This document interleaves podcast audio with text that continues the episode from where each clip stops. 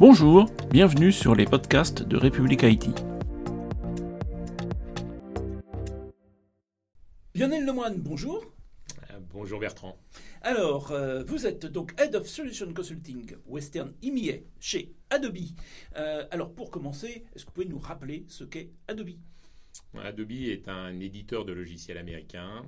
On a principalement trois grandes catégories de logiciels. La partie créative, le Creative Cloud, incontournable avec des produits et des marques aussi fortes que Photoshop. Euh, les métiers liés aux documents, le document de cloud, la franchise PDF et des technologies de signature électronique. Et euh, une partie euh, plus entreprise pour accompagner les sociétés dans leur transformation digitale et l'utilisation de technologies autour de l'expérience. Alors, vous avez une présence en France qui est assez importante, mais qui a des raisons historiques.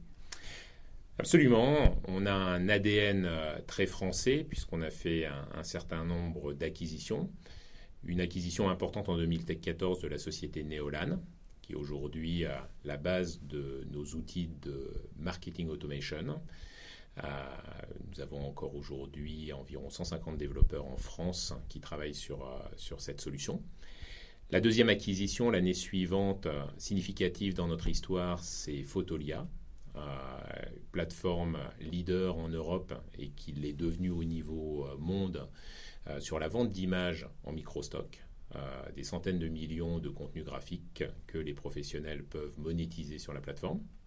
Et plus récemment, en 2019, l'acquisition euh, d'une société clermontoise, une pépite française comme, comme on en a beaucoup, qui s'appelle Allégorithmique, spécialisée dans les textures procédurales. cela génère tout ce qui est photoréaliste lorsque l'on parle de texture en mode 3D. Euh, dès le moment où vous voyez un film ou un jeu où cela semble photoréaliste, hein, vous êtes à peu près sûr qu'il y a cette technologie française derrière. Alors, euh, comme tout le monde, je dirais, vous vous êtes lancé dans l'intelligence artificielle générative, donc la fameuse IAG. Euh, donc tout le monde connaît ChatGPT. Chez vous, ça s'appelle Firefly. Mais toutes ces IAG se basent quand même sur des contenus existants pouvoir les, retriturer et reproduire quelque chose du coup, il y a quand même un petit souci euh, de, droit d'auteur. Comment vous le gérez avec Firefly Alors, c'est effectivement peut-être le point qui nous différencie le plus euh, avec notre IA génératif sur les images. Euh, la force de Firefly est de s'appuyer sur Adobe Stock. au final, c'est notre technologie française hein, qui sert de base à notre, notre IA générative. Globalement, on s'appuie sur des euh, contenus, euh, soit dont les copyrights euh, sont free, soit des contenus avec licence et pour lesquels nous travaillons actuellement à un modèle de rétribution des créatifs.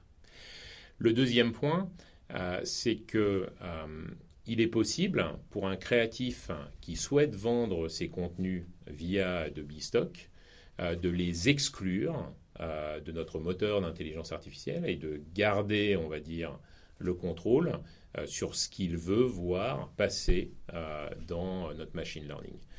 Le dernier élément qui est intéressant pour les marques, beaucoup d'entreprises ont des bases de contenu colossaux qu'ils ont créées, dont les droits leur appartiennent, et il est possible d'utiliser Firefly pour entraîner notre IA générative uniquement sur la base des contenus qu'il possède.